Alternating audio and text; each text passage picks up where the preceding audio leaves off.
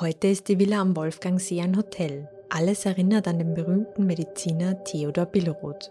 Doch das Haus hat auch ein dunkles Kapitel in seiner Geschichte. Wie eine Amerikanerin der Vergangenheit ihrer Vorfahren in St. Gilgen nachspürt und wie die heutigen Eigentümer damit umgehen, das hören Sie in dieser Podcast-Folge.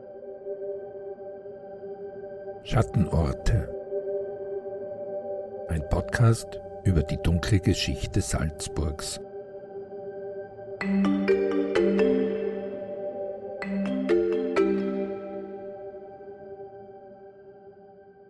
Herzlich willkommen zu einer neuen Folge von Schattenorte.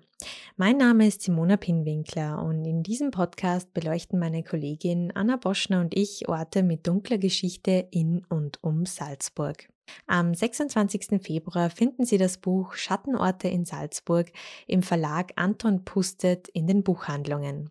Sie können es aber auch schon vorbestellen. Den Link gebe ich Ihnen gerne in den Infotext zum Podcast.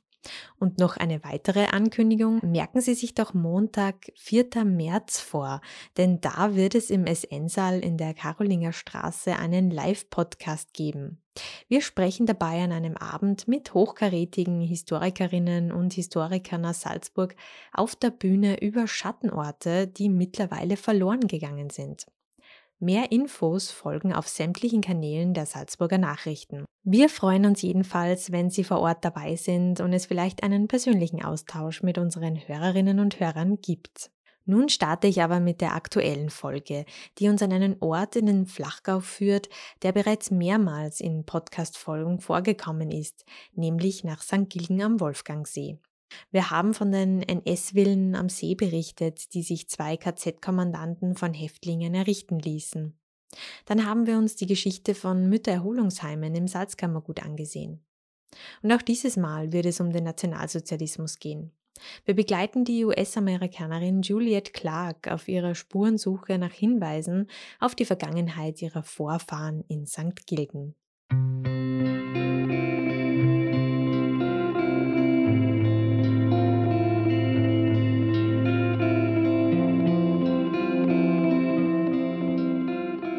Ihren Besuch im Salzkammergut im September 2023 verbindet die Amerikanerin Juliette Clark mit gemischten Gefühlen.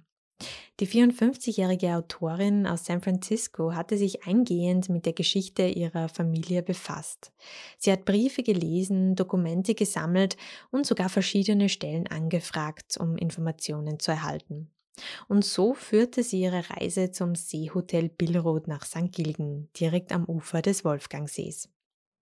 Ich wollte den Ort sehen, der für meine Vorfahren so bedeutend war, erzählte sie mir in einem Skype-Gespräch. Um, I had been to Vienna before, um, a long time ago, but this was the first time I ever had the chance to go to St. Gilgen. Had always wanted to go, and uh, but especially wanted to go after the last few years because I'd been reading, um, going through my grandparents' papers. Doch der Besuch war für sie ernüchternd. Als Juliet Clark mit ihrem Mann Ray Davis über das Anwesen schlenderte, in den Garten, aber auch in die Eingangshalle, fand sie keinen Hinweis auf den Namen ihrer Familie. Alles ist auf den früheren Besitzer Theodor Billroth ausgerichtet. Der Mediziner hatte im Jahr 1883 das ehemalige Hödelgut erworben und dort ein Haus errichten lassen, eben die Villa Billroth. Dieses hat aber kaum mehr etwas mit dem heutigen Erscheinungsbild zu tun. Von Billroth ist kein Stein mehr da, erzählt mir etwa der Ortsarchivar Augustin Kläuber. Denn, und das ist gar nicht so unbedeutend in dem Fall, im Jahr 1905 hat die Bankiersfamilie Veilchenfeld das Haus erworben. Die Familie ließ die Villa Billroth abreißen und erbaute eine neue herrschaftliche Villa Veilchenfeld.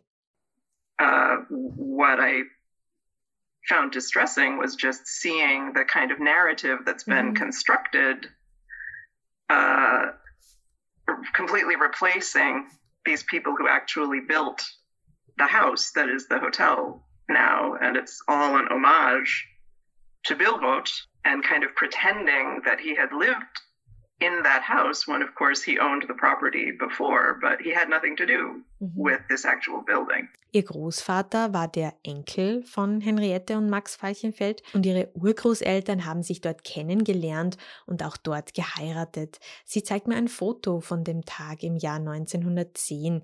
Uh, my mother was very close to her uh, grandfather, my great grandfather Franz, who um, it was a very important place for him because that was where he met his wife and they got married there. And so we had these photos of their wedding taken on the terrace and, and in front of the um, of the villa there.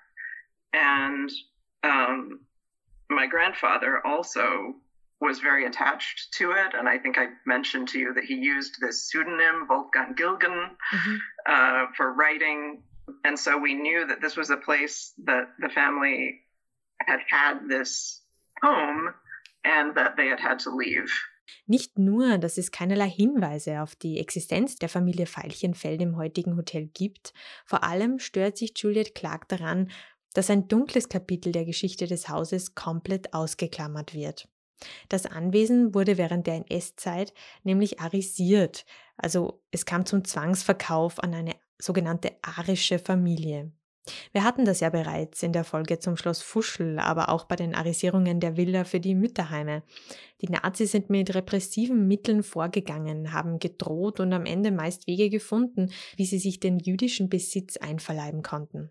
Hier haben wir auch eine Verflechtung.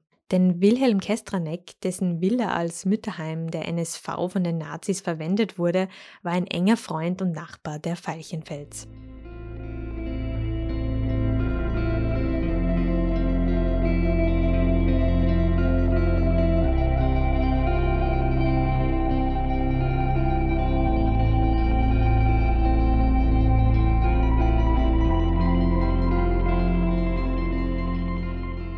Bei der Villa Falchenfeld lief es folgendermaßen ab.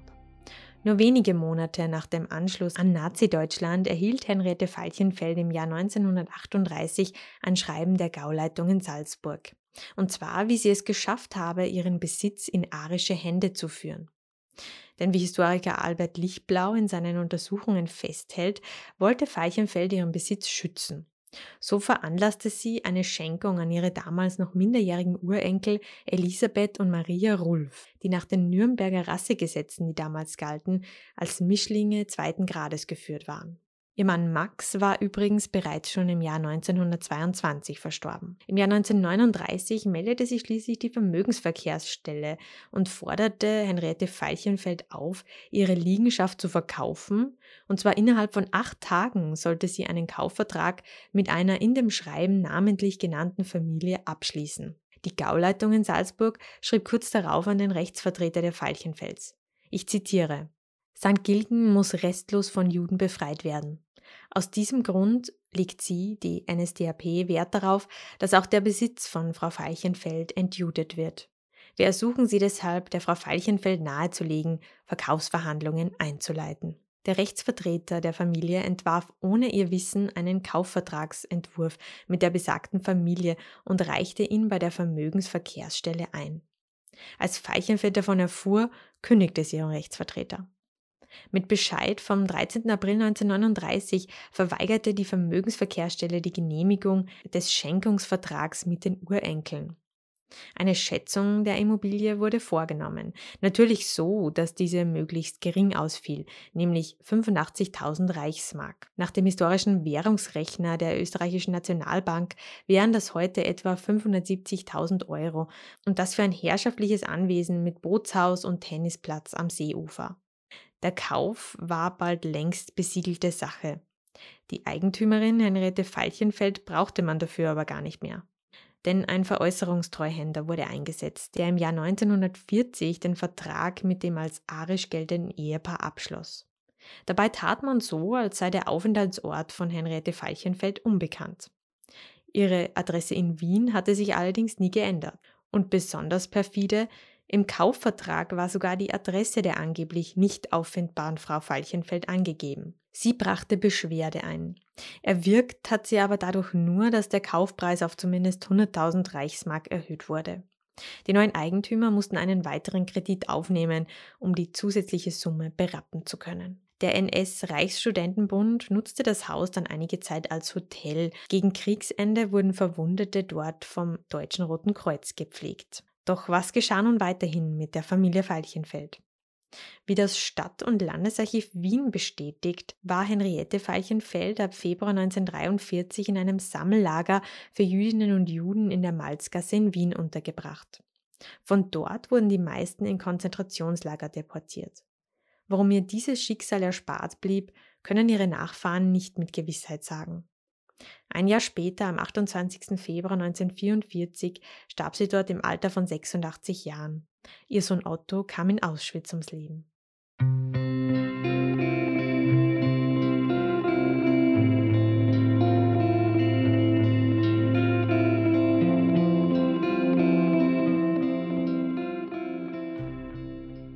Einige Nachfahren konnten in die USA oder nach England flüchten, wie mir eine weitere Nachfahrin Rosie Heineck per Mail berichtet.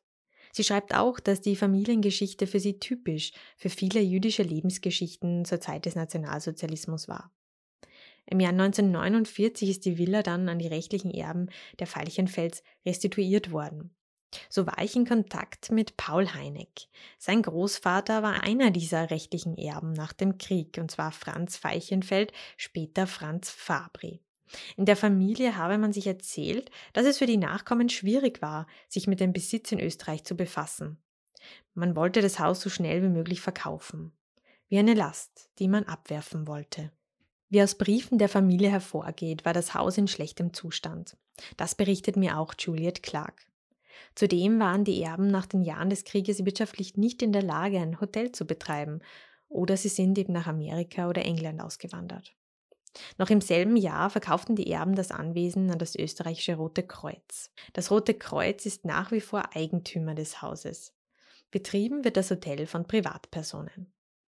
Auf der Website des Hotels ist heute nichts über die Zeit des Nationalsozialismus und der Arisierung zu lesen, nur nach dem Krieg entschloss sich die Familie Veilchenfeld, das Haus mit der Auflage zu verkaufen, dass den Zuschlag eine gemeinnützige Gesellschaft erhalten solle. Juliet Clark kritisiert, dass die Geschichte des Hauses verzerrt dargestellt werde. Und auch die Historikerin Marie-Therese Anbaum, die sich bereits viel mit der Geschichte der Villen im Salzkammergut beschäftigt hat, kritisiert, dass es keine Tafel oder sonstigen Hinweis zur NS-Geschichte des Hauses gebe. Die Villa teilt somit das Schicksal mit so vielen Häusern in St. Gilgen. Auf meine Anfrage an das Hotel zur Aufarbeitung der Geschichte des Hauses habe ich keine Rückmeldung von den Betreibern erhalten. Wohl aber vom Roten Kreuz. So richtig begeistert scheint man zunächst nicht zu sein, dass hier eine Geschichte in der Zeitung erscheint. Ähm, wie die Sprecherin mitteilt, soll die Familiengeschichte der Veilchenfels aber bei einer neuen Druckauflage der Hotelbroschüre berücksichtigt werden. Ich halte auch eine sehr lange Stellungnahme und den gesamten E-Mail-Kontakt, den man auch mit Juliette Clark geführt hat. Das Rote Kreuz hat das Gebäude nach dem Zweiten Weltkrieg erworben, so schreibt das Rote Kreuz. Das, was die Familie Veilchenfeld erlebt hat, ist aufs Schärfste zu verurteilen. Nach der SN-Anfrage habe man Juliet Clark kontaktiert und sie ins Seehotel eingeladen, um die Geschichte des Hauses aus ihrer Sicht näher kennenzulernen. Clark bestätigt die Kontaktaufnahme des Roten Kreuz und auch die Einladung. Sie begrüße diese Initiative. Ob es ihr allerdings so schnell wieder möglich sei, nach Österreich zu kommen, könne sie noch nicht sagen. Ob das Rote Kreuz eine Gedenktafel anbringen lässt, um auf das Schicksal der Familie Feichenfeld hinzuweisen, auch das wird sich erst in der Zukunft zeigen. Im Archiv in St. Gilgen liegen jedenfalls noch Fotografien und weitere Quellen zum Haus aus der Veilchenfeld-Ära bereit. Und auch die Enkelin des Architekten würde noch leben und führe regen Austausch mit Menschen in St. Gilgen. Das erzählt mir zumindest der Archivar Augustin Kläuber. Eine neue NS-Forschung der Uni Salzburg zur Gemeinde St. Gilgen soll noch heuer erscheinen. Es gibt ja also noch einiges zu entdecken und vor allem aufzudecken am Wolfgangsee.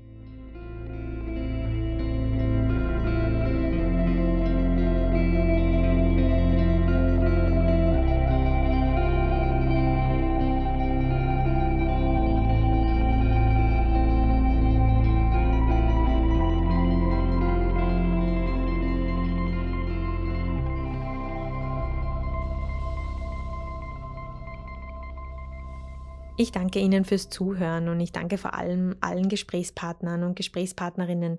Viele Korrespondenzen haben schriftlich oder über Skype stattgefunden, vieles natürlich auf Englisch. Jedenfalls habe ich eine Fülle an Dokumenten und historischen Aufnahmen von der Familie erhalten, was die Recherche, ohne dass es bereits viel Literatur zu der Geschichte gab, erheblich erleichtert hat. Zu nennen ist eben Albert Lichtblaus Untersuchungen zu den Arisierungen und Rückstellungen in Salzburg. Ich verweise nun am Ende noch einmal auf den 4. März im SN-Saal, eine Live-Podcast-Folge vor Ort, also ein Podcast nicht nur zum Anhören, sondern auch zum Ansehen. Wir freuen uns, wenn Sie dabei sind. Haben Sie Fragen oder Anregungen zu dieser Folge oder kennen Sie Schattenorte, die wir beleuchten sollen? Dann schreiben Sie uns gerne an podcast.sn.at. Bis zum nächsten Mal. Das war ein Podcast der Salzburger Nachrichten. Redaktion Simona Pinwinkler und Anna Boschner. Wenn Sie mehr wissen wollen, finden Sie uns im Internet unter www.sn.at.